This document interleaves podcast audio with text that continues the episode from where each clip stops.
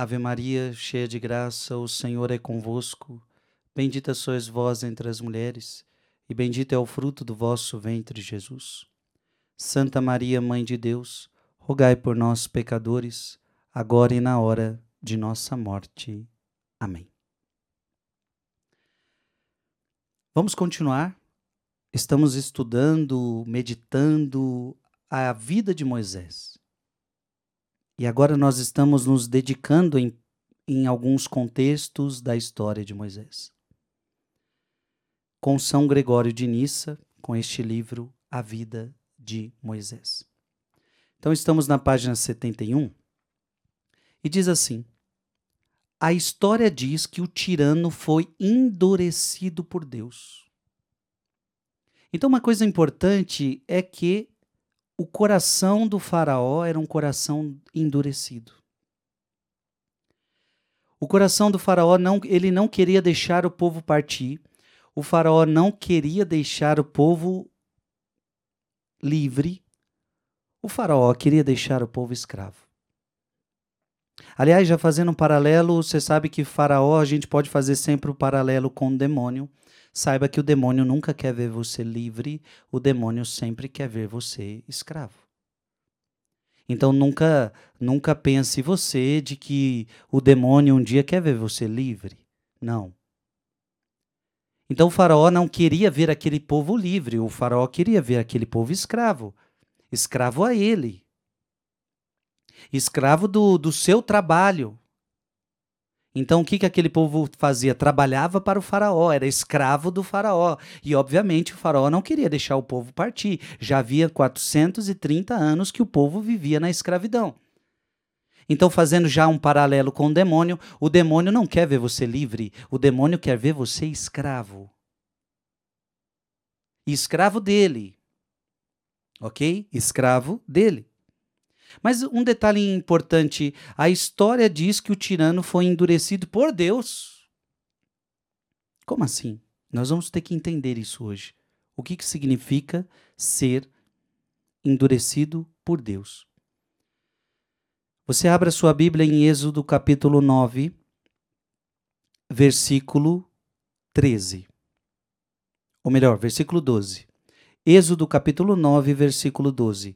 O Senhor endureceu o coração do Faraó, que, como o Senhor havia predito, não ouviu Moisés e Arão.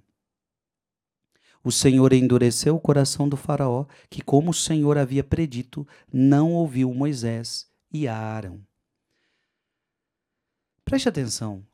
A palavra de Deus está dizendo que quem endureceu o coração do Faraó foi Deus.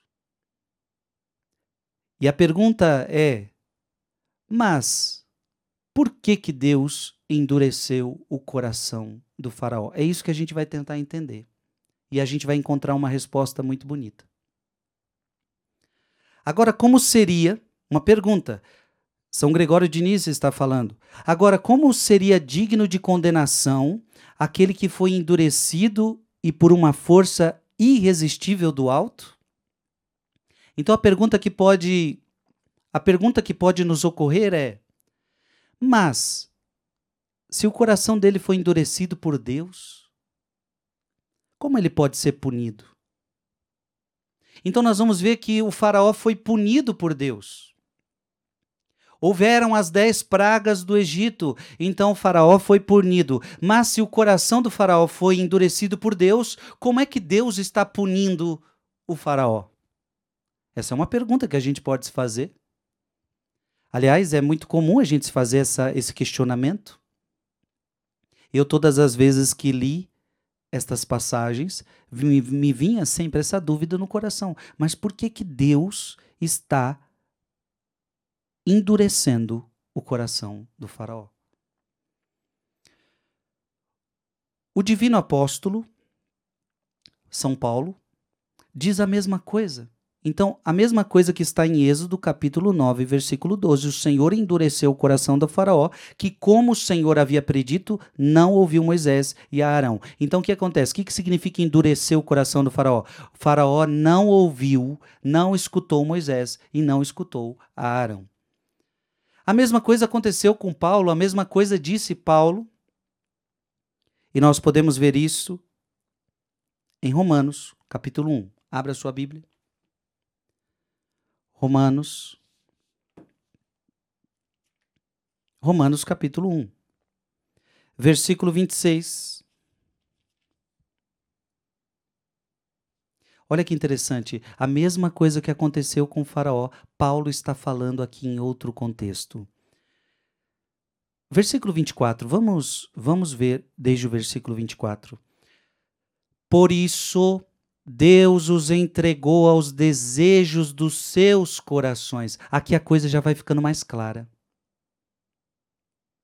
Por isso Deus os entregou aos desejos dos seus corações, à imundície, de modo que desonraram entre si os próprios corpos, trocaram a verdade de Deus pela mentira e adoraram e serviram a criatura em vez do Criador, que é bendito pelos séculos. Amém. Versículo 26. Por isso Deus os entregou às paixões vergonhosas. As suas mulheres mudaram as relações naturais em relações contra a natureza. Então vamos pegar esse versículo. Por isso Deus os entregou às paixões vergonhosas. Então aqui a gente já começa a entender o seguinte: o que, que significa que Deus endureceu o coração do faraó? Não é que Deus quer que o faraó peque. Não é que Deus quer que o, que o faraó tenha um coração duro. Não, gente. Já diz a palavra, Deus a ninguém tenta. De Deus não pode sair o mal. Então não, nunca podemos pensar que Deus quer que a gente peque. Então, o, Deus queria que o faraó pecasse? Não. Deus não queria que o faraó pecasse. Deus queria que o coração do faraó fosse duro? Não. Mas por que que então a Bíblia está dizendo que Deus foi Deus que endureceu o coração do faraó? Não, a gente precisa entender que não é Deus que endureceu o coração do faraó, mas é que Deus os entregou às suas próprias paixões. Em outras palavras, Deus respeitou a liberdade dele.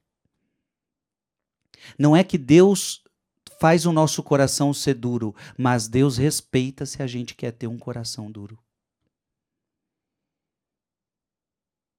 Gente, essa vai ser a tônica da pregação de hoje. Obviamente, Deus não endurece o coração de ninguém.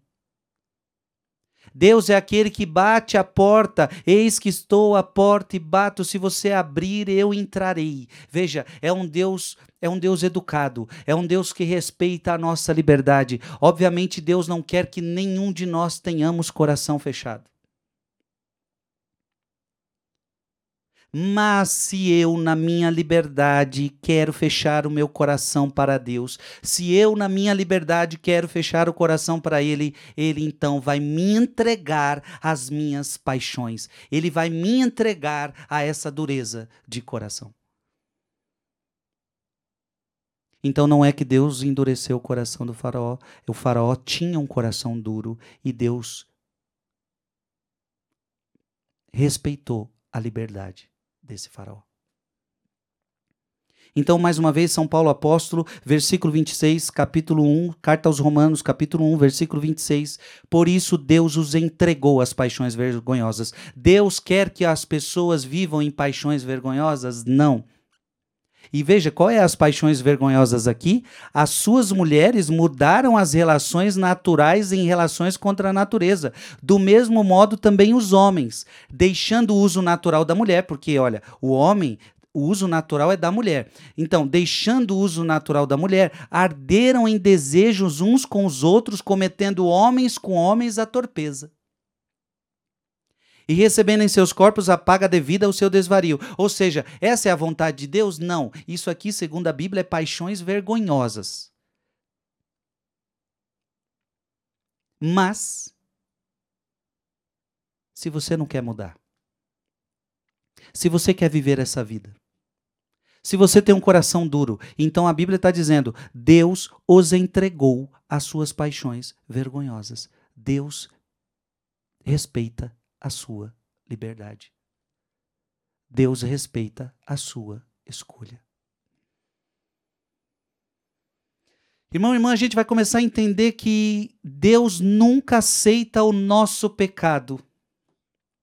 Porque olha que o mundo, aliás, nesse assunto aqui, esse, esse assunto aqui é vespeiro, se eu quiser pregar sobre isso. Eu, aliás, no mundo de hoje a gente nem pode pregar nesse assunto mais. Mas não é o caso hoje. Mas o mundo, ele, ele, ele quer que a gente acredite de que Deus aceita o meu pecado. De que os, o mundo mudou, de que Deus respeita as minhas escolhas e se as minhas escolhas eu estou feliz com elas, então Deus aceita o meu pecado. Eu tenho que fazer você entender o seguinte: Deus nunca aceita o pecado de ninguém. Deus ama o pecador, mas não pode amar o pecado do pecador. Deus ama o pecador, mas não pode amar o pecado do pecador. Então, não é que Deus Deus quer isso, não. Por isso Deus os entregou às paixões vergonhosas. Isso daí é paixão vergonhosa. Isso daí é paixão vergonhosa. Deus aceita? Não, Deus não aceita, é paixão vergonhosa. Mas é a, na, você está escolhendo isso e Deus não pode. Deus tem que. Deus respeita a sua liberdade. Deus respeita a sua escolha. Isso não significa que a sua escolha não terá consequências. Então veja, por que que então o faraó vai receber depois das dez pragas? Você quer endurecer o teu coração? Você não quer reconhecer a verdade? Você não quer ser obediente a Deus? Deus vai respeitar a sua liberdade, mas não significa que não terá consequências. Então é isso que a gente vai ver hoje. Então, na pregação de hoje, a gente vai falar muito sobre liberdade, mas uma liberdade mal usada, ela gera consequências terríveis.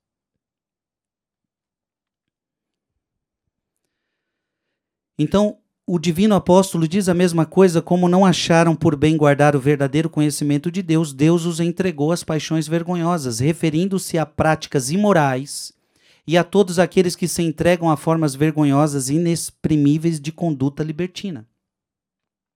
Mas mesmo se é verdade que a escritura divina se exprime dizendo que Deus entregou as paixões vergonhosas àqueles que se entregaram a elas, nem o faraó foi endurecido pela vontade divina, nem a vida sórdida própria das rãs é causada pela virtude. De fato, se a divindade o quisesse, tal vontade teria tido absolutamente a mesma força sobre todos, de modo que nenhuma distinção poderia ser feita entre virtude e vício. As pessoas vivem de maneira diferente. Algumas vivem honestamente e em virtude, enquanto outras deslizam para o vício. E ninguém pode razoavelmente atribuir a uma fatalidade estabelecida pela vontade divina essas diferenças no modo de vida, que decorrem exclusivamente da livre escolha de cada Alguns escolhem viver no erro, alguns escolhem viver na virtude. Alguns escolhem viver no pecado, outros escolhem viver na graça. Meu irmão e minha irmã, isso faz parte da livre escolha de cada um. Deus te deu livre-arbítrio. Se Deus quisesse, todo mundo. É, olha o que, olha o que, olha o que Gregório de Nissa falou. Se Deus quisesse, todo mundo seria virtuoso. Se Deus quisesse, eu e você seríamos um robô. Se Deus quisesse, você não teria escolha nenhuma. Imagine isso. Você poderia viver uma situação onde você não tem escolha nenhuma. Você só ia fazer o que Deus quer. Você seria um robô, sem escolha, sem liberdade. Só que o nosso Deus é um Deus de amor. Deus não queria que você o amasse porque você é obrigado a amá-lo, como se fosse um robô, uma coisa mecânica. Não, Deus queria que você o amasse com liberdade. Deus, que Deus queria que você o amasse por uma escolha sua. E isso é amor. Gente, não existe amor quando há quando não há liberdade. É por isso que no casamento a primeira pergunta que o padre faz é: é de livre e espontânea vontade que você está aqui? Porque se não é de livre e espontânea vontade, esse casamento é inválido, esse casamento não vale. Se não é de livre e espontânea vontade, não é amor. Não, aí o casal diz assim: sim, é de livre e espontânea vontade que eu estou aqui. Eu, eu quero amar essa pessoa. Eu escolhi amar essa pessoa. Gente, é assim que Deus nos quer. E, portanto, Ele nos deu a liberdade. A liberdade é um dos dons mais preciosos que Deus nos deu. Porque Deus nos fez a sua imagem e semelhança e Deus é livre. Então Deus nos fez a sua imagem e semelhança, também nos deu liberdade. Nós podemos escolher.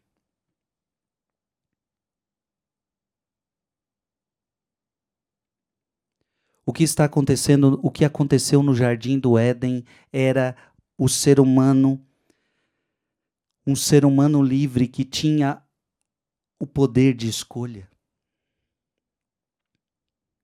Os anjos, eu já falei, falei isso já em outra pregação, os anjos também foram criados livres e no seu, na sua liberdade alguns anjos caíram do céu, alguns anjos não quiseram adorar a Deus, alguns anjos não quiseram servir a Deus. E vemos no jardim do Éden, do Éden Deus dizendo a Adão e Eva: vocês podem comer de todos os frutos do jardim, menos daquele fruto. Vocês têm que escolher se vocês querem a árvore da vida ou a árvore da morte. Gente, a nossa vida é feita de escolhas. A gente vai começar a entender isso. A nossa vida é feita de escolhas. Se você for se você começar a viver uma vida de castigo, isso tem a ver com as suas escolhas.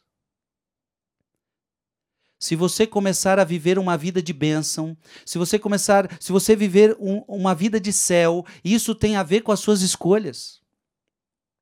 Meu irmão e minha irmã, céu e inferno tem a ver com as nossas escolhas. Bênção e castigo tem a ver com as nossas escolhas. Por isso a palavra de Deus vai dizer: quem crê em mim será salvo, quem não crê em mim já está condenado. Salvação e condenação têm a ver com as suas escolhas.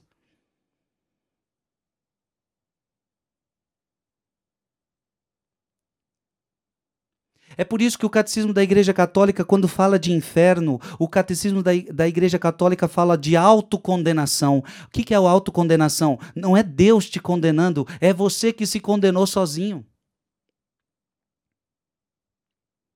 Ou melhor, desculpa, você que se condenou sozinho, a pessoa que se condena sozinho. Então, ou seja, o que, que o catecismo da Igreja Católica está querendo dizer? Não é Deus que manda ninguém para o inferno. Não, não, não, não. Não é da vontade de Deus que ninguém vá para o inferno. Não é da vontade de Deus que ninguém vai para o inferno. Deus não nos criou para o inferno.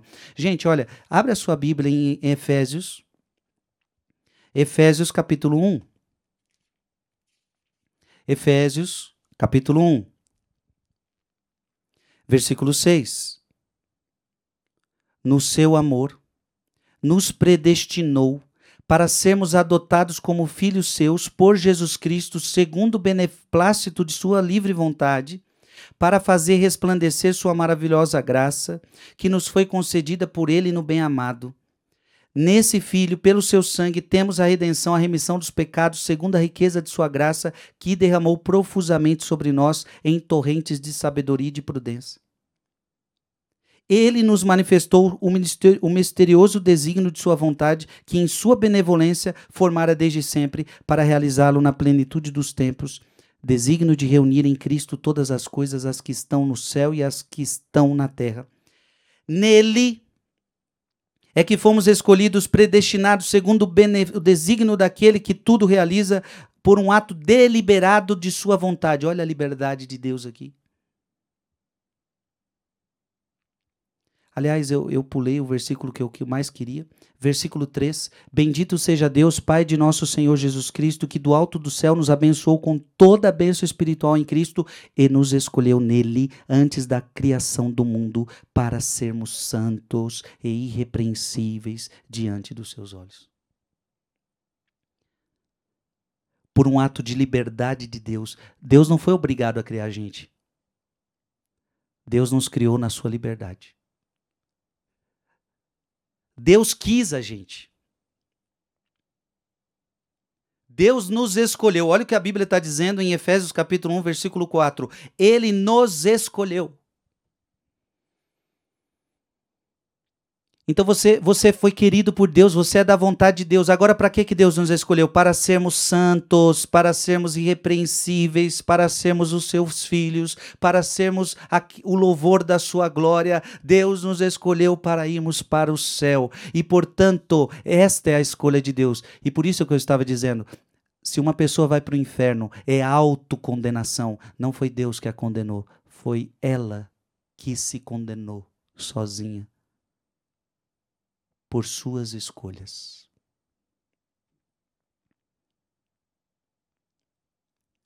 Meus irmãos, isso é uma coisa tão séria. Então, olha o que está acontecendo com Adão e Eva. Vocês foram criados livres. Só que, e, e o que, que significa essa liberdade? O poder de escolha não está nas mãos de Deus.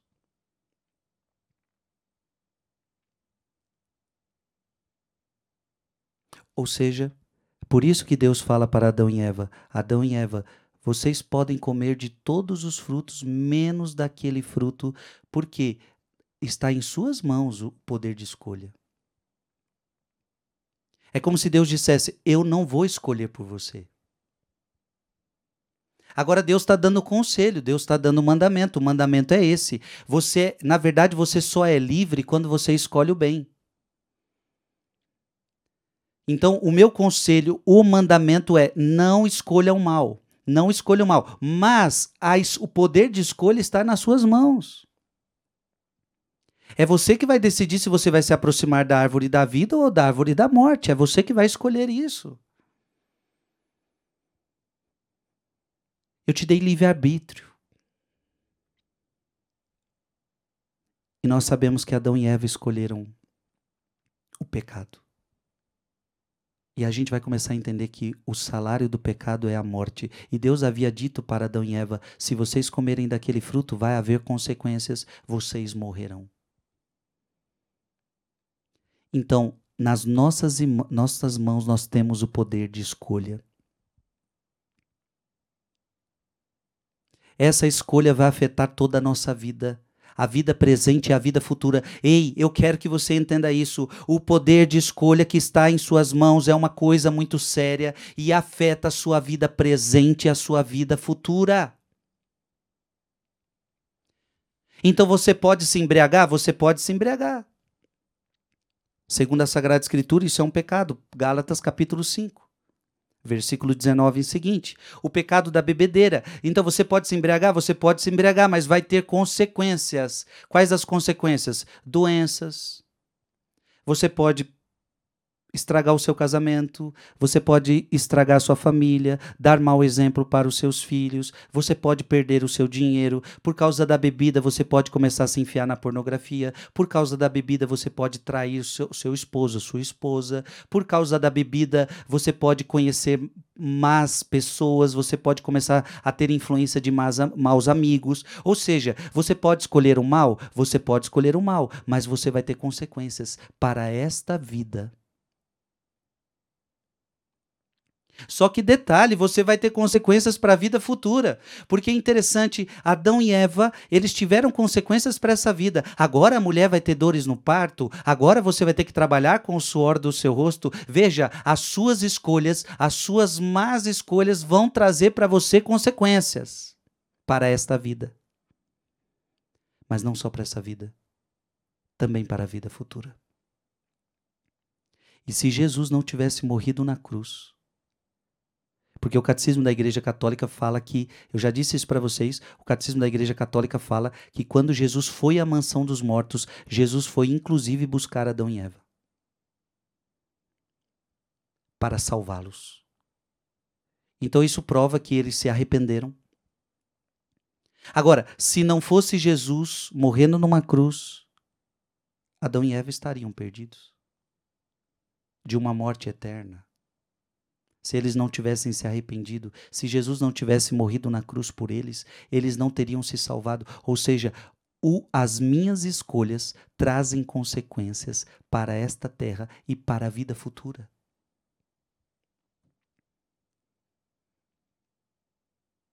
Então, meu irmão, minha irmã, é isso que o mundo não está entendendo, é isso que o mundo não está entendendo. Então, o, o, o, o, refrão do mundo é: meu corpo, minhas regras, eu faço da minha vida o que eu quero, eu faço da minha vida o que eu quero, meu corpo, minhas regras. Ok, você faz da sua vida o que você quer, você tem um livre-arbítrio, você tem um poder de escolha, mas o que o mundo não está entendendo é que as suas escolhas, más escolhas, trazem más consequências. Boas escolhas trazem boas consequências. Então não é que Deus endureceu o coração do faraó. Não é que Deus colocou o pecado no faraó. Não. Agora, Deus respeitou as escolhas do faraó.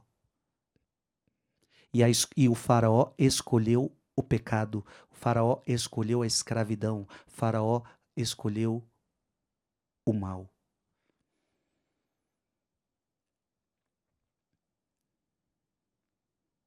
Então é Deus tentando influenciar as nossas escolhas, é Deus tentando inspirar as nossas escolhas, é Deus enviando o seu Espírito Santo para inspirar as nossas escolhas, é Deus falando para você o tempo todo: escolha o bem, escolha o bem, escolha o bem. E claro, claro, claro, e uma coisa fantástica que Jesus falou é o seguinte: Escolher a Deus é o caminho da cruz. Porque o que acontece? Por que, que as pessoas não querem escolher a coisa certa? Porque a coisa certa dá trabalho, porque a coisa certa tem cruz, porque a coisa certa tem sofrimento, porque a coisa certa é difícil. Tudo que é bom custa, tudo que é bom tem cruz, tudo que é bom é difícil. Por isso Jesus falou: se alguém quiser me seguir, tome a sua cruz e siga-me. Ou seja, Jesus não mentiu. Jesus falou: olha, se você quiser me seguir, segue o caminho da porta estreita. Ou seja, é caminho difícil, é caminho de cruz, mas é o bem, mas é a verdade, mas é a vida. E qual é o problema? O problema é que o caminho do mal é um caminho fácil, é um caminho espaçoso, não tem cruz. Só que leva à perdição. Então o que, que tem acontecido com o mundo? O mundo tem se iludido. O mundo tem feito péssimas escolhas. O mundo tem feito péssimas escolhas e isso traz consequências, minha gente. O mundo tem escolhido de acordo com as suas paixões. O mundo tem escolhido de acordo com os seus prazeres, como nós começamos a ler Romanos capítulo 1, versículo 24, versículo 26. Deus os entregou às suas paixões vergonhosas. Esse mundo tem feito opções vergonhosas que chega da vergonha.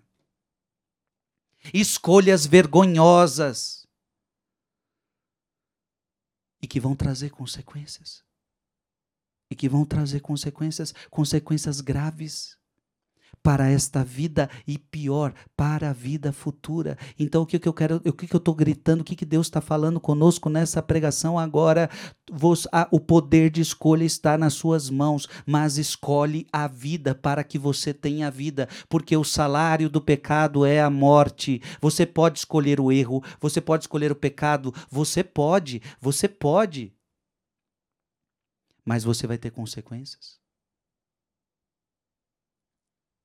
Então o que, que o mundo não está entendendo? O mundo não está entendendo que o pecado tem consequências. O mundo não está entendendo que o pecado tem castigo. O apóstolo claramente define que é define aquele que é entregue aos afetos vergonhosos, o que não quer ter o conhecimento de Deus. Romanos capítulo 1, versículo 28 como não se preocupassem em adquirir o conhecimento de Deus, Deus entregou-os aos sentimentos depravados e daí o seu procedimento indigno.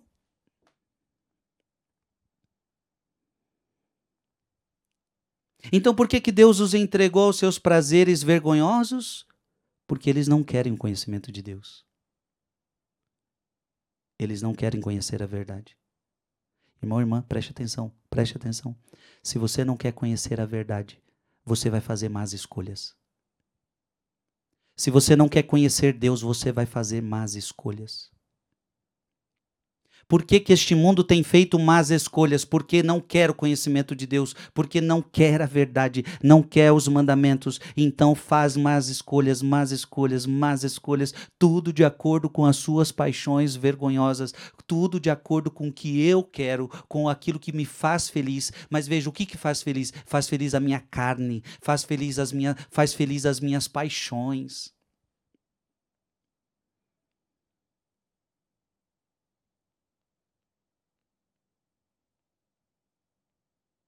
Meu Deus do céu. Meu Deus do céu, o mundo não não o mundo foge do conhecimento de Deus. Fugindo do conhecimento de Deus, você você já não sabe o que é a verdade. Se você não vai ao encontro de Deus, meu irmão, que é a verdade, você não indo ao encontro de Deus, que é a verdade, você já não sabe mais o que é a verdade. Você perde, você perde a noção de verdade. Se você não vai buscar o conhecimento de Deus, você já não saberá mais o que é o bem e o que é o mal. Então por que, que o mundo não sabe mais o que é o bem? O mundo não sabe mais o que é o mal? Porque se afastou de Deus. Se afastando de Deus, você já não sabe mais o que é o bem e o que é o mal. Você não sabe distinguir. Se afastando do conhecimento de Deus, você já não sabe mais o que é verdade e o que é mentira. Se afastando do conhecimento de Deus, você já não sabe mais o que é o belo e o que é o feio. Por isso, como não se preocupassem em adquirir o conhecimento de Deus, Deus entregou-os aos sentimentos depravados.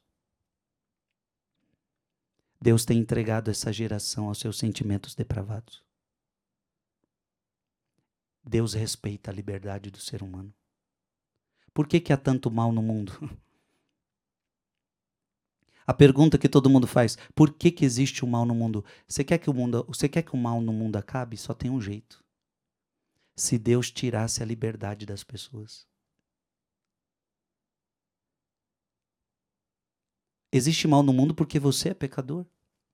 Existe mal no mundo porque o Frei Gilson é pecador. Os meus pecados estragam este mundo.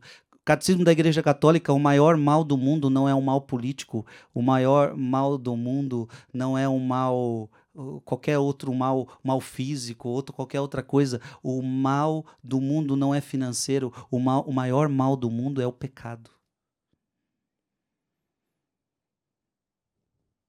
Que estraga este mundo é o pecado. O que estraga este mundo é o teu pecado e o que estraga meu, este mundo é o meu pecado. Só que por que, que eu peco? Porque Deus me deu liberdade, porque Deus me deu o, o livre-arbítrio, eu posso escolher entre o bem e o mal. E eu tenho muitas vezes, no, na minha liberdade, feito mal as escolhas, eu tenho escolhido o pecado. Então, para Deus tirar o mal do mundo, tem como? Tem como, mas teria que tirar a tua liberdade.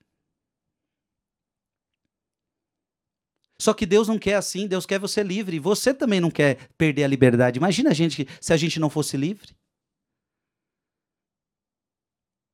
Isso é um dom precioso, a liberdade é um, é um, é um dom precioso. E que bonito, eu, Frei Gilson, eu sou, eu sou um padre, eu sou um religioso. Eu estou aqui não porque alguém me obrigou, eu estou aqui porque eu quero. Eu estou aqui na minha liberdade. Eu amo a Deus. Que bom que você está aí ouvindo a palavra de Deus. Você, na sua liberdade, está ouvindo a palavra de Deus. Isso é amor. É assim que Deus quer.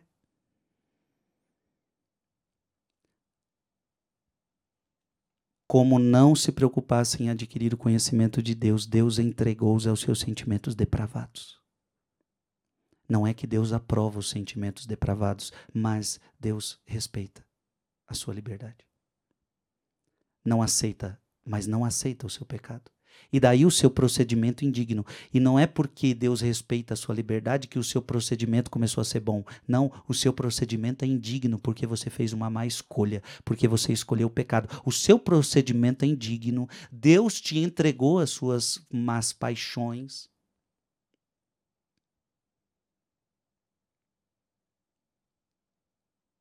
Porque quem escolhe, na verdade, é você.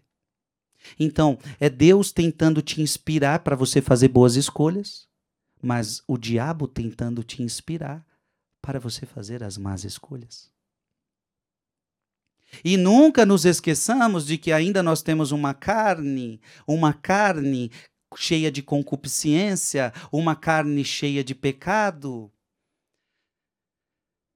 porque se você vive uma vida na carne, você vai, você vai fazer as escolhas erradas, você vai fazer as piores escolhas da sua vida. Por isso que a palavra de Deus nos convida a gente sair de uma vida carnal e viver uma vida espiritual. Porque se você vive uma vida na carne, você vai fazer escolhas na carne. Se você vive uma vida no espírito, você vai fazer escolhas no espírito. E aí, vamos lá para Gálatas, Gálatas, rapidinho, para Gálatas capítulo 5, versículo 16. Gálatas.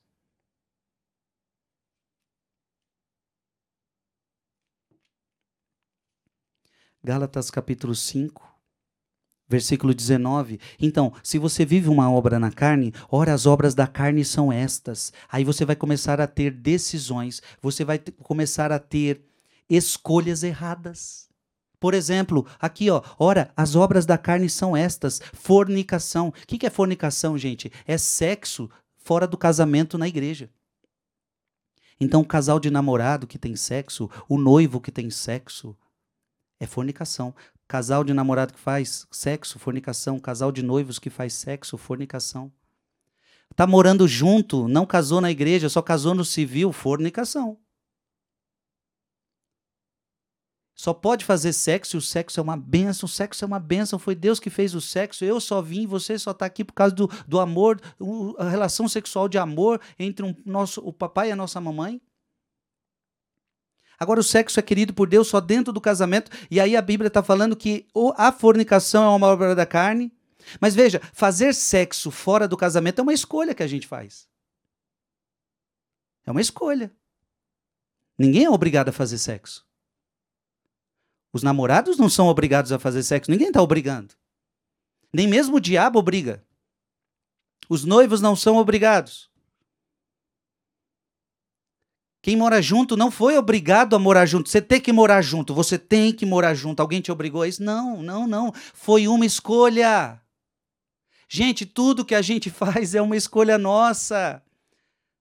Só que às vezes a gente faz escolhas baseado na nossa carne. Por que, que faz o sexo fora do casamento? Porque a carne está pedindo. Aí o namorado faz. Por quê? Porque a carne está pedindo. O noivo faz porque a carne está pedindo. Por que, que vai morar junto? Porque a carne pediu para morar junto.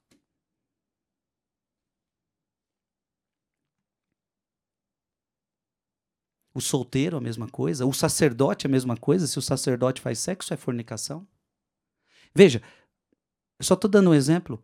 Ora, as obras da carne são essas. Então você começa a fazer escolhas: escolhas de fornicação, de impureza, libertinagem, idolatria, superstição, inimizade, briga, ciúme, ódio, ambição, discórdias, partidos, invejas, bebedeiras. Alguém te obrigou a beber? Não. Ninguém te obriga a beber. Ninguém te, te obriga a viver na, na bebedeira. Você escolheu beber. Você escolheu beber. Bebedeiras. Orgias e outras coisas semelhantes a estas. Meus irmãos e minhas irmãs, não significa que Deus o entrega a paixão para puni-lo por não querer reconhecê-lo, mas que, mas que não ter reconhecido Deus torna-se para ele a causa pela qual deverá cair em uma vida sensual e vergonhosa. Então, olha que interessante. Não é que Deus está deixando você cometer o mal para depois punir você. Não. Agora é porque você não conhece Deus, verdadeiramente você está caindo nessa vida vergonhosa. Então, a importância de conhecer Deus. O tirano egípcio foi endurecido por Deus, não como se a dureza tivesse sido introduzida no coração do faraó pela vontade divina. Então isso ficou claro. Não foi Deus que colocou dureza no coração do faraó. Mas no sentido de que por sua livre escolha, por causa de sua propensão ao mal, ele não aceitou a palavra que abranda a resistência. Então, se você ficar ouvindo a sua carne, se você quiser ficar fazendo os desejos da sua carne, meu corpo, minhas regras, você vai ver onde você vai parar. Você vai fazer más escolhas. São João da Cruz ele diz que nós temos três inimigos. São João da Cruz diz que nós temos três inimigos: o mundo, o demônio e a carne. Vamos decorar isso? O mundo, o demônio e a carne. Se você der ouvido aos três, você vai ter péssimas escolhas. Se você ouvir o mundo, você vai fazer péssimas escolhas. Se você ouvir os apelos da sua carne, você vai fazer péssimas escolhas. E se você ouvir o demônio, você vai fazer péssimas escolhas. O poder de escolha está nas suas mãos, é você quem decide. Vocês estão percebendo que é Deus quem nos deu a vida? Ele tem um plano para nós. Só que esse plano não é não é não é aquela coisa que tira a sua liberdade. Deus nos escolheu antes da criação do mundo para que fôssemos santos e irrepreensíveis diante do seu olhar. Então você foi escolhido para isso. Só que olha que olha como é, olha isso, ele não te ele não te obriga e não te coloca numa camisa de força para você para você ser santo. Não, você só vai ser santo se você quiser. Se eu não me engano, é Tomás de Aquino que diz a primeira coisa para ser santo é o quê? É você querer. a primeira coisa para você ser santo é você ter que querer. Então por que que muita gente não quer? Não vem para a igreja? Porque ela não quer. Não quer. Teve um dia que eu saí da missa e uma mãe chorando chegou para mim e falou, e o filho estava do lado dela, um filho mais de 30 anos, e ela chorando me dizia: Frei, ajuda o meu filho. Ajuda o meu filho que está na droga, está no vício. E eu, claro, podemos ajudar, podemos orar por ele, podemos levá-lo a uma casa de recuperação, Podemos, podemos ajudar.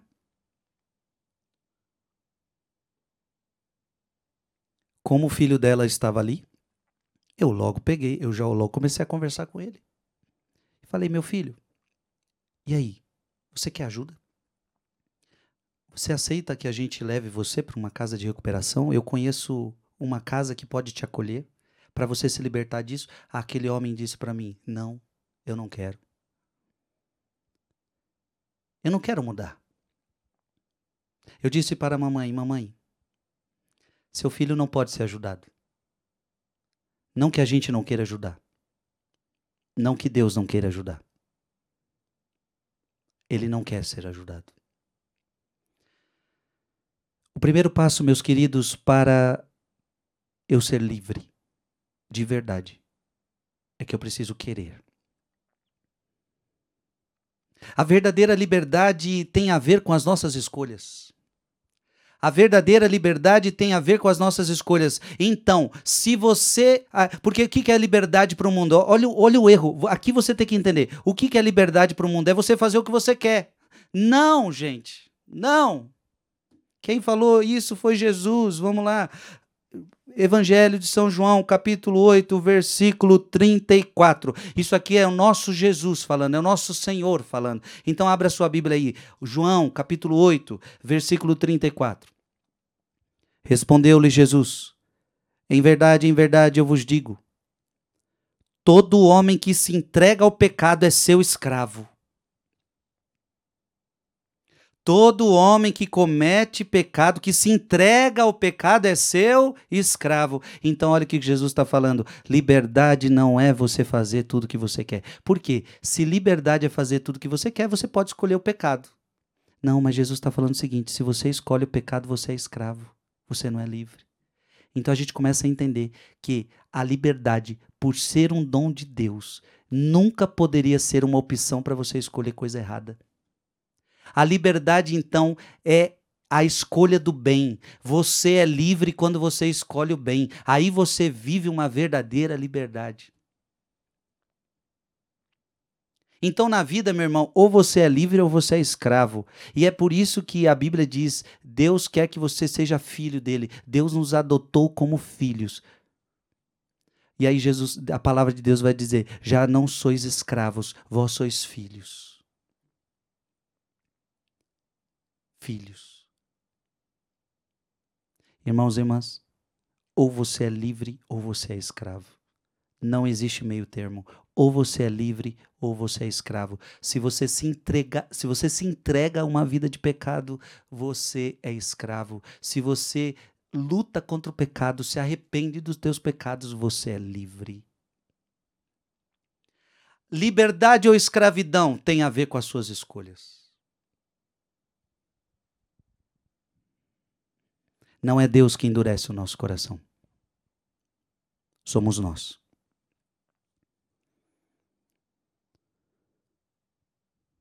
Da mesma forma, quando a vara da virtude se manifesta entre os egípcios, ela liberta os hebreus da vida das rãs, enquanto ao mesmo tempo expõe os egípcios à praga. É aqui que a gente começa a entender. Depois que, depois que o faraó tem um coração duro,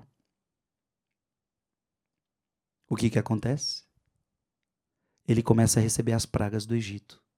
Só que detalhe: só os egípcios recebem as pragas, os hebreus não. Então agora veio as rãs. Então só os egípcios estão cheios de rã nas suas casas, os, os hebreus não. Agora, o mar virou sangue. Só para os egípcios o mar virou sangue, para os hebreus não. A água está limpa e cristalina.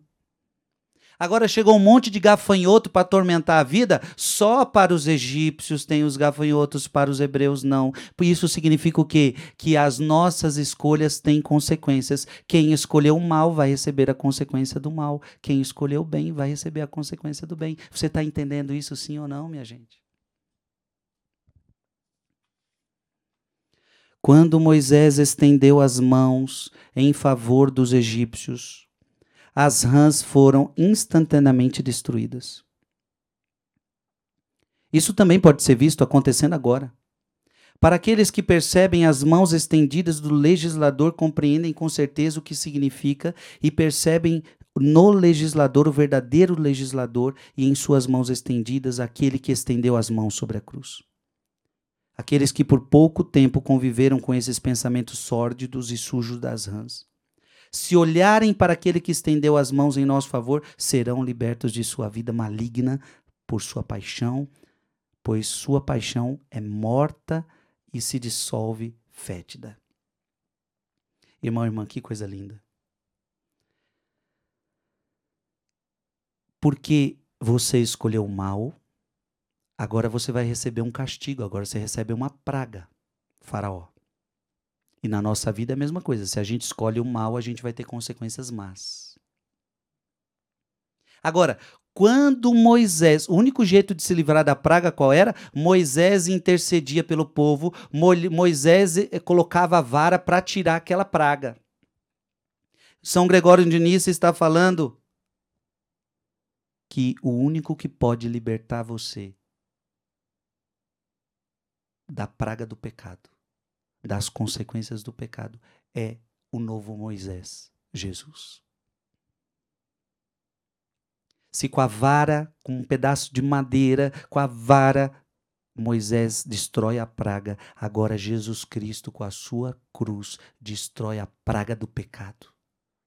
Que é a pior praga que tem no mundo, minha gente, a maior praga que tem no mundo é pecado. Da mesma forma, o dia é escurecido aos olhos dos egípcios, enquanto os hebreus são iluminados pelo sol.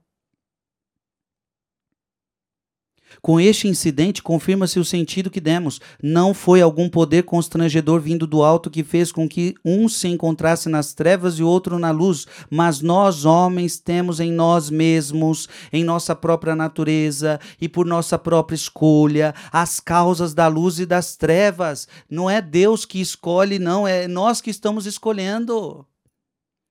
Luz e trevas somos nós que escolhemos, uma vez que nos colocamos em qualquer esfera que desejamos estar. Então você está na luz. O que decide se você vai estar na luz ou nas trevas é você. O que decide se vai estar no bem ou no mal é você. Meu irmão, eu tô, eu, eu tô escolhendo ficar no bem. Eu, eu escolhi ficar no bem. Agora, se um dia o Frei Gilson quiser ir para o mal, o Frei Gilson vai para o mal. Eu, eu, eu saio, eu, eu abandono tudo, eu deixo o meu sacerdócio e vou para o mal. Eu vou para o mau caminho. A escolha é minha. Isso está em minhas mãos. Mas antes de fazer uma escolha dessa, péssima para o pecado, eu tenho que colocar a cabeça no lugar e falar: isso vale a pena? Isso de fato me faz feliz? De acordo com a história, os olhos dos egípcios não estavam na escuridão por porque algum muro ou montanha escureceu sua visão e sombreou os raios. O sol lançou seus raios sobre todos igualmente, mas enquanto os hebreus se deleitavam com sua luz, os egípcios eram insensíveis a este dom. Não é que, veja, a luz é para todos. Mas se alguns estão nas trevas, é porque eles quiseram ir para as trevas. O bem é para todos. Mas nem todos querem o bem. Da mesma forma, a vida iluminada é proposta a todos igualmente. Veja, a vida virtuosa, a vida iluminada é proposta a todos igualmente de acordo com a sua capacidade. Alguns continuam nas trevas, levados por suas buscas malignas, as trevas da maldade, enquanto outros são tornados radiantes pela luz da virtude. Você está entendendo, meu irmão e minha irmã? A escolha é tua. Se você quiser viver uma vida de paixões vergonhosas ou se você quer viver uma vida de virtude. E Deus te chamou aqui nessa quaresma para que para te colocar no teu coração, para quebrar essa dureza do teu coração e dizer: "Meu filho, eu quero, eu tenho para você um caminho de santidade. Eu tenho para você um caminho de virtude, mas a escolha é tua." Você quer o céu ou você quer o inferno? Você quer o bem ou você quer o mal? Agora não adianta falar só, ah, eu quero o céu, porque tem muita gente, ah, eu quero o céu, ah, eu quero o bem. Não, mas aí, aí você tem que provar com a sua vida. Aí você tem que provar com a sua vida. Como nós, vamos lá para terminar esse assunto? 1 João, 1 João, capítulo 2. Porque para eu viver na verdade, eu preciso conhecer Deus, né? Não foi isso que nós lemos? Porque se afastaram do conhecimento de Deus, se entregaram às paixões vergonhosas. Então eu preciso conhecer Deus. 1 João capítulo 2, versículo 3, eis como sabemos que o conhecemos, se guardamos os seus mandamentos. Aquele que diz conhecê-lo e não guarda os seus mandamentos é mentiroso e a verdade não está nele. Então, preste atenção, não adianta também ficar falando, eu amo a Deus, eu conheço a Deus, mas não guarda mandamento. Não, se agora você guarda mandamento, se você agora diz que conhece a Deus, você está falando a verdade, então agora você guarda os mandamentos dele. Ou seja, você escolheu bem não adianta falar com a boca, eu quero bem, mas faz o mal. Eu quero bem do meu casamento, mas vive o adultério. Eu quero bem da minha família, mas vive na bebedeira. Eu quero bem do meu casamento, mas vive na pornografia. Eu quero bem da minha família, mas vive na fofoca. Vive na briga. Não, não, meu irmão, minha irmã. a, a decisão é sua, está nas suas mãos. Do mesmo modo, as cinzas da fornalha, que segundo o texto produzia furúnculos dolorosos nos egípcios. Pode-se interpretar, dado o simbolismo do termo forno, com a punição do fogo da jena, que atinge apenas aqueles que imitam os egípcios em seu modo de vida. O que, que São Gregório de Início está falando? Que a consequência de quem escolhe o mal é o fogo. E Jesus deixou muito claro: a consequência de quem escolhe o mal, de quem escolhe o pecado, é o fogo eterno.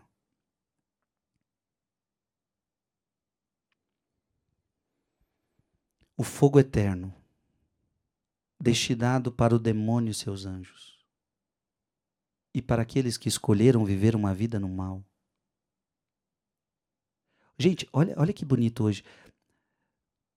Romanos capítulo 1, como a gente viu, porque não quiseram o conhecimento de Deus, se entregaram a paixões vergonhosas. Aí eu acabei de ler que aquele que conhece a Deus observa os mandamentos. E aí o que, que Jesus vai falar no final dos tempos para muitos? Eu não vos conheço, afastai-vos de mim e ide para o fogo eterno.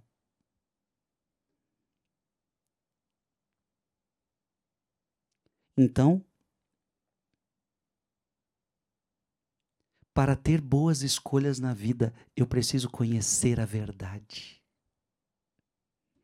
Gente, aqui está o segredo. Para eu fazer as boas escolhas na minha vida, eu preciso conhecer a verdade. Por que, que teu filho escolhe mal? Porque ele não conhece a verdade. Porque aquela pessoa da tua família está escolhendo mal porque não conhece a verdade. Conhecereis a verdade e a verdade vos libertará. Então, porque eu conheço a verdade, já não sou mais escravo da mentira, já não sou mais escravo do pecado. Então, por que, que eu escolho coisas boas? Porque eu conheço a verdade. E aí, é claro, tem gente que aí é o pior de tudo. Mesmo conhecendo a verdade, mesmo conhecendo a Deus, escolhe o pecado e escolhe o mal. Aí a coisa vai se tornando cada vez pior.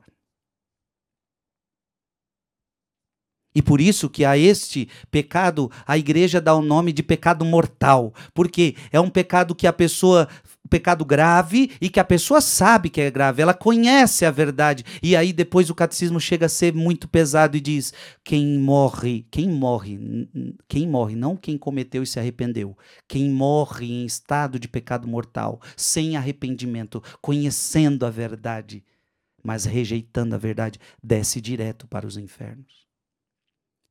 É o que Gregório de Nice está falando. É o castigo eterno, porque escolheu o mal escolheu a mentira.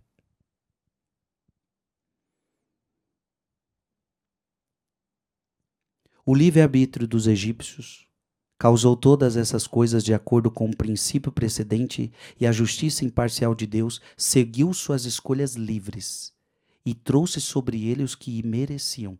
Gente, cada um vai receber o que merece. Nunca nos esqueçamos que Deus é justo. Ao acompanharmos de perto a leitura do texto em questão, não cheguemos à conclusão de que essas aflições sobre aqueles que as mereciam vieram diretamente de Deus. Então não podemos achar que as pragas, os castigos vieram dire diretamente de Deus, mas observemos que cada homem é o autor de suas próprias pragas. O homem é o autor das suas próprias pragas. O homem é o autor dos seus próprios castigos. Só que, como você escolheu o pecado, agora você vai receber a consequência do pecado. Deus vai, a, a justiça de Deus vai acontecer. Por isso, cuidado para você não acreditar naqueles que estão falando por aí que o inferno está vazio. No inferno não está vazio. Porque se o meu irmão, é falar que o inferno está vazio é desconfigurar a Bíblia inteira. É desconfigurar a Bíblia inteira. E aí Deus não respeitaria a liberdade do ser humano, minha gente. Dizer que o inferno está vazio é Deus não respeitar a liberdade do ser humano. É Deus falando, não, não importa o que você escolha, não. Eu vou te trazer, eu, vou, eu te obrigo a ir para o céu. Não. Há pessoas que não querem céu, essa é a verdade. Há pessoas que não querem, em vida, não querem amar Deus, não querem, querem o pecado, querem a escravidão. Então, o lugar dessas pessoas, infelizmente, existe o um lugar para elas. O inferno não está vazio, não. Nossa Senhora de Fátima apareceu para três crianças e falou: rezem, porque o inferno está cheio. Muitas almas estão indo para o inferno. Jesus falou que a porta do céu é estreita e poucos estão entrando. E, e são raros os que entram. Agora, a porta espaçosa, muitos entram. Jesus falou isso. Cada homem é autor das suas próprias pragas, cada homem é autor da sua vida, do, do, do, do prêmio castigo. Por seu livre-arbítrio, inclina-se para essas experiências dolorosas. Gente, isso aqui é muito sério. É por isso que papai e mamãe, a educação de uma criança teria que estar em volta disso. O que é uma educação? É você educar seu filho para a virtude, educar o seu filho para ele ter boas escolhas. É por isso que era importante quando, quando o filhinho fala assim: Mamãe, eu, eu quero comer, eu quero comer doce. Aí você, ele já comeu demais. E você fala: Não, você não vai comer doce. Não vai, não vai beber refrigerante, não vai mexer nesse celular, não vai. Ah, mas eu quero, mamãe começa a chorar. Como é que é os pais de hoje? A criança chora, a criança faz birra, aí já entrega o celular, já dá o doce. Ah, eu prefiro dar o que essa criança quer para que ela não me atormente. Eis o teu grande erro. Você não está educando ela para a virtude, você não está educando ela para escolher coisas boas. Quando a mamãe, papai diz para o filho: "Você não vai comer mais doce, você não vai mais assistir essa TV, você não vai mais jogar esse videogame, você vai me obedecer. Ele vai ficar emburrado, ele vai ficar triste, ele vai chorar, ele vai espernear, vai te dar trabalho, mas você está educando teu filho para escolher coisas boas. Isso é educação, meu filho. Você está formando, você, você não está obrigando ele. Veja, você está formando a liberdade dele. Ele ainda não tem capacidade de fazer boas escolhas. Ele ainda é uma criança. Ele não tem o discernimento que você tem. Então você vai formando, você vai capacitando ele a fazer, a ter boas escolhas na vida. Os pais de hoje não estão tendo coragem de educar e por isso que os filhos crescem e fazendo as piores escolhas da sua vida desde cedo. Desde cedo.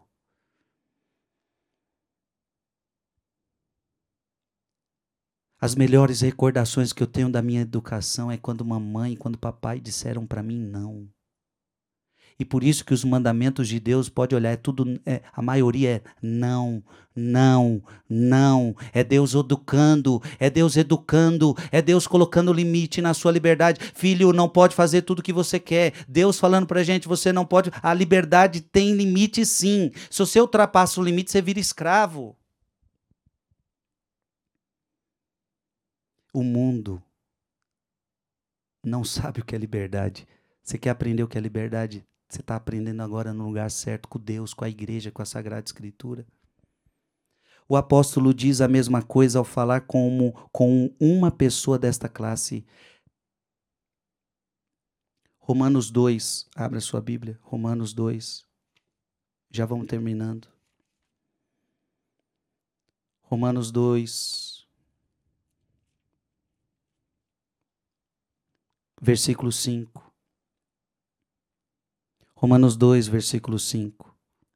Mas pela tua obstinação e coração impenitente, vais acumulando ira contra ti, para o dia da cólera e da revelação do justo juízo de Deus, que retribuirá a cada um segundo as suas obras. Obrigado, Senhor, por essa palavra. Eu, eu enquanto pregava, eu estava lembrando dessa palavra e não sabia que não lembrava que iria citá-la aqui.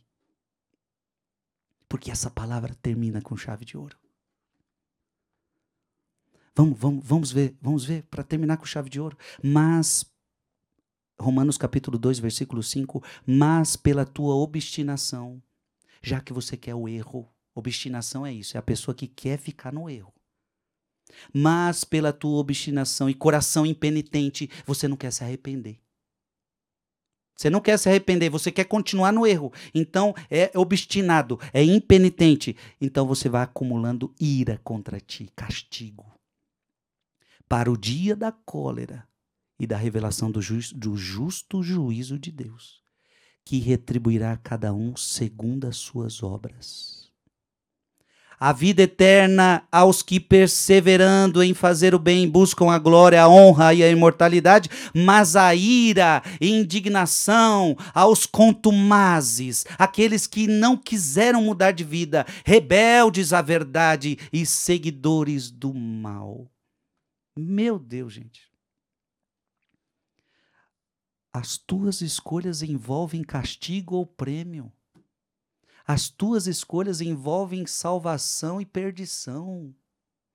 Deus retribuirá a cada um conforme as suas obras. Então você é o autor das suas próprias pragas. Então, se você praticou bem, Deus vai te retribuir. Se você praticou mal, Deus vai te retribuir. Deus é justo. Ira, cólera castigo para aqueles que quiseram mal. Gente, a, e a palavra de Deus é claro. Você pode falar assim, Frei, mas eu sou um pecador. Gente, mas não está falando aqui de um pecador como. Veja, o que, que é um pecador?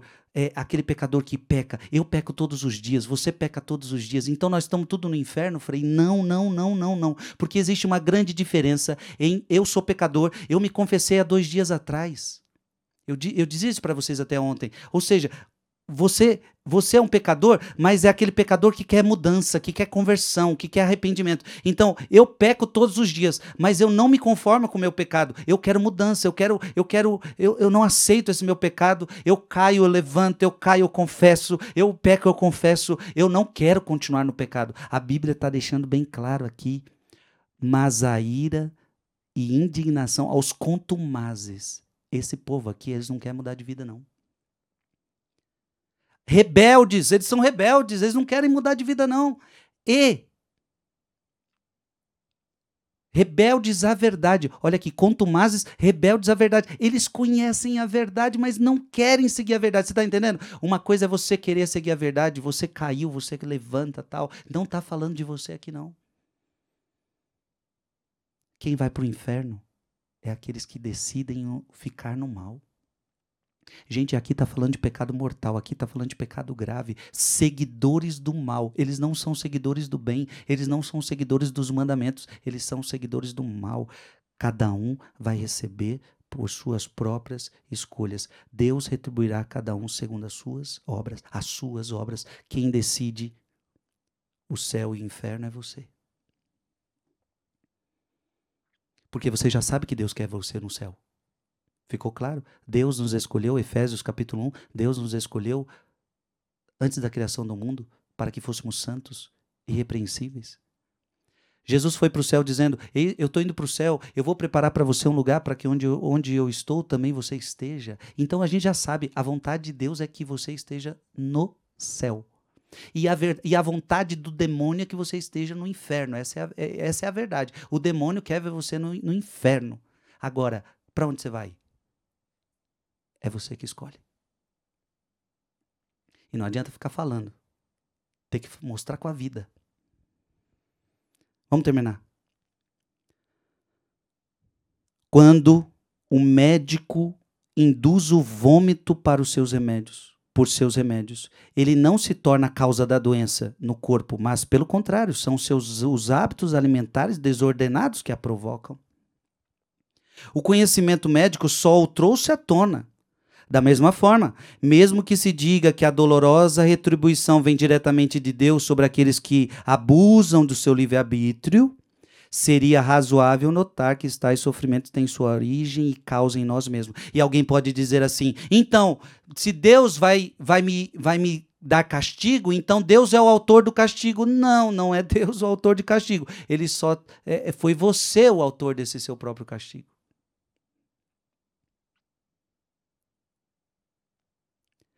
O sofrimento tem sua origem e causa em nós mesmos. O castigo, a praga, tem origem e causa em você mesmo. Ou seja, se você não tivesse pecado, se você não tivesse escolhido o mal, você não ia receber isso. Mas porque você escolheu isso, escolheu o pecado, escolheu o erro, agora você vai receber castigo. As nossas escolhas têm consequências. Para aquele que viveu sem pecado, não há trevas. Para aquele que viveu sem pecado, não há trevas, verme, gena, fogo ou o que quer que seja de assustador. A história continua a dizer que as pragas do Egito não alcançavam os hebreus. Então ficou claro? As pragas do Egito não alcançaram os hebreus. Então as pragas você é o autor das suas próprias pragas. Por que, que Faraó tinha praga? Ele era o autor das próprias pragas dele. Então as pragas vinham por causa das decisões dele e só atingiu os egípcios e não atingiu os hebreus. Se, pois, em um mesmo lugar o mal alcança a um e não a outro, segue-se que a diferença segue-se que a diferença está nas escolhas livres de cada um, ficando evidente que nada de mal pode vir a existir além de nossa livre escolha. Deus te deu livre arbítrio. Você pode escolher entre o bem e o mal, mas nunca se esqueça que liberdade é quando você escolhe o bem. Se você escolher o mal, você não é livre, você é escravo. Gente, essa pregação é importantíssima. Compartilhe essa pregação com mais alguém. E que essa pregação desperte em você o desejo de conhecer mais a Deus, de conhecer mais a verdade. Conhecendo mais a Deus, conhecendo mais a verdade, você vai renunciando aos desejos do mundo, aos desejos da tua carne, aos desejos do demônio para fazer a vontade de Deus, para escolher o bem. Ou seja, eu vou escolher o bem. Eu não quero escolher o mal. Amém.